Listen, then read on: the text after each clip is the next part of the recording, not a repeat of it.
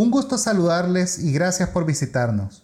Mi nombre es Carlos Taboada, socio de la práctica tributaria de Consortium Legal en Nicaragua. Iniciamos esta serie de podcasts de aspectos tributarios de las fusiones y adquisiciones en Nicaragua, donde abordaremos de forma general los principales aspectos fiscales a considerar para estas complejas operaciones. Comenzamos la serie hablando de las adquisiciones y lo haremos en dos entregas. Finalizaremos con la tercera entrega nuestros comentarios sobre las fusiones. La adquisición de negocios suele adoptar por lo general una de dos formas compraventa de acciones de una sociedad o bien compraventa de activos de la empresa. En esta primera entrega comentaremos sobre los efectos fiscales de la compraventa de acciones de sociedades nicaragüenses y la forma de calcular el posible impuesto que pueda ser aplicable. La compraventa de acciones se ejecuta mediante el contrato correspondiente en dos solos certificados de acciones y anotación en el libro de registro de acciones.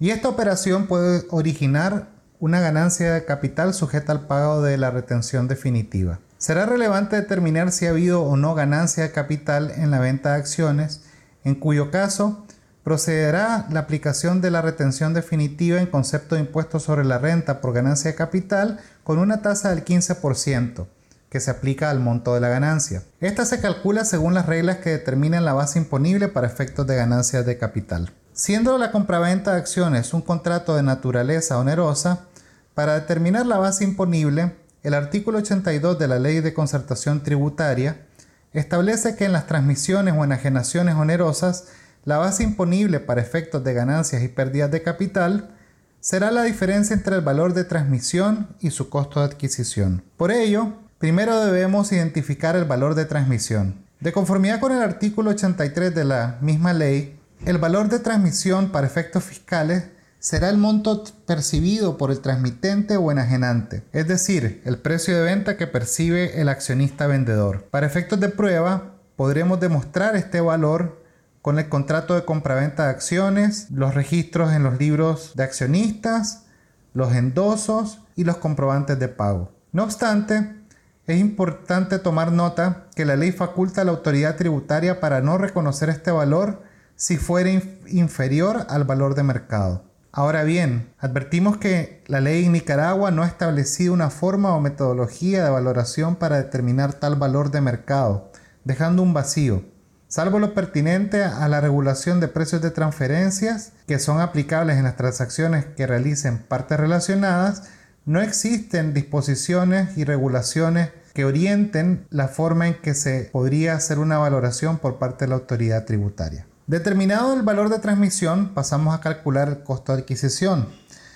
Para determinarlo, la ley señala que se considerará el importe total pagado por la adquisición y los gastos inherentes a la adquisición. Además, se actualizará el valor en base a las variaciones del tipo de cambio oficial del Córdoba, que es la moneda de curso legal en Nicaragua, con respecto al dólar de los Estados Unidos de América cuando la transacción sea pactada en moneda local. Por tanto, para determinar el costo de adquisición de las acciones, se tomará en cuenta el precio pagado por estas en caso que hayan sido compradas, o bien los aportes efectivamente enterados en caso de suscripción de acciones originarias o emitidas producto de un aumento de capital. Para efectos de prueba, el costo de adquisición puede demostrarse con los pactos sociales y estatutos, libros de acta, el libro de registro de acciones, así como los contratos de suscripción o compraventa cuando corresponda. También servirán de prueba los comprobantes de pago de las acciones o suscripción de acciones, así como los registros contables.